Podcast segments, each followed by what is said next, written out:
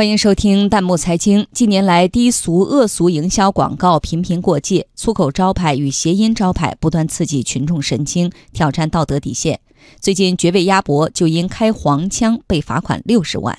网友发问：恶俗营销为何敢屡屡越线？有请值班编辑隋鹏。在大数据时代，吸引力带来流量，流量意味着销量。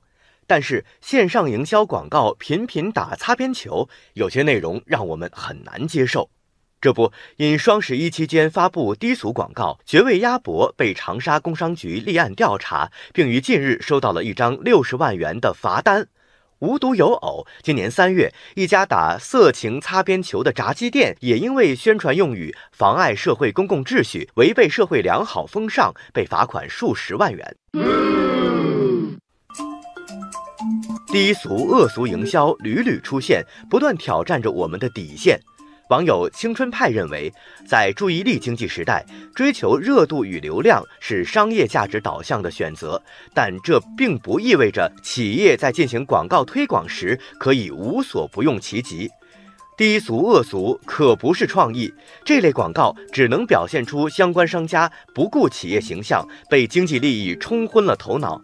也折射出企业人文精神的缺失。哎呀，网友一片光明在眼前表示，好广告不仅能使产品知名度提高、增加销量，还能给人以美的享受，甚至能起到净化社会风气、促进社会文明的公益作用。相反，如果广告只为了夺人眼球而采用粗俗不堪的语言或图案，不仅达不到增加销量的目的，还可能自毁前程。同时，他也建议有关部门对广告。要严加监管和审查，让违法广告没有生存空间，没得商量。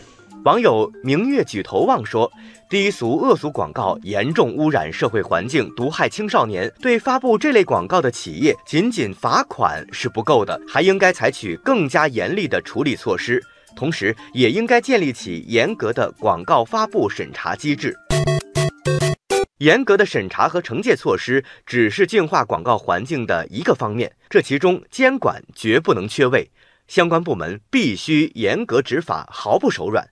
除此之外，还要积极引导广告商主动承担社会责任。要知道，低俗恶俗营销虽然可以一时博人眼球，但可不一定会增加销量，反而还会招致反感，流失客户。网友生活多美好留言。铺天盖地的广告营销让我们目不暇接，但作为一名消费者，我不想被低俗恶俗信息包围。广告可以有底线，不能丢。